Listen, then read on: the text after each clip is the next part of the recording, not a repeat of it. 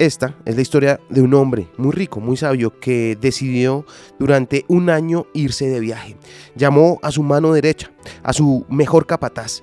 Dijo que iba a dejar su hacienda en sus manos y que el único encargo especial que le iba a hacer es que le construyera la mejor casa posible, una casa de los sueños. Le pidió que escogiera un buen sitio, asegurarse de utilizar solo materiales de la mejor calidad y de comprar los mejores productos que no se preocupara por cuánto costara, ya que todos los gastos iban a estar cubiertos.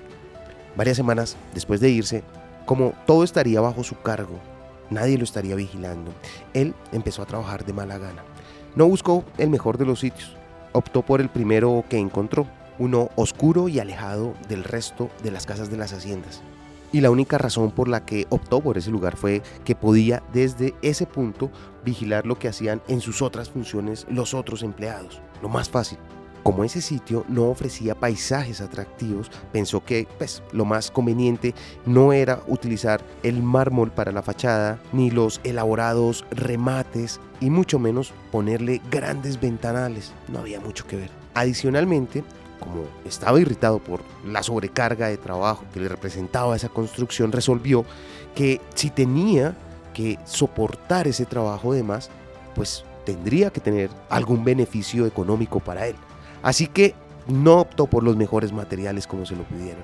Concertó con un distribuidor que le trajera materiales de baja calidad, pero se los facturara al valor de los más costosos. Y así pasaron los meses y la casa quedó construida. A su regreso, el hombre millonario revisó las cuentas, le dijo que todo le parecía que estaba perfecto y le reconoció que sabía que no había sido fácil el haber construido una casa sin desatender todas las demás obligaciones y que le daría una prima extra, un pago adicional por todo ese esfuerzo. Y después de decirle esto, caminando, conociendo la casa, le preguntó, ¿estás completamente satisfecho de tu trabajo? ¿Complacido con esta construcción? El hombre pensó unos segundos y no porque sintiera algún remordimiento ni nada parecido, sino porque le preocupaba que quizá hubiesen descubierto las cosas que él había hecho. Sin dejar que los nervios lo delataran, le respondió, esté tranquilo que se hizo el mejor trabajo posible. Estoy seguro de que quien sea que vaya a ocupar la casa la encontrará de su total agrado.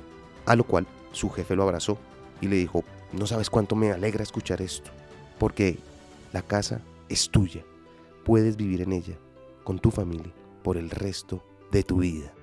Es la recompensa por tu buen trabajo siempre. Lo aprendí en la vida, está en los libros.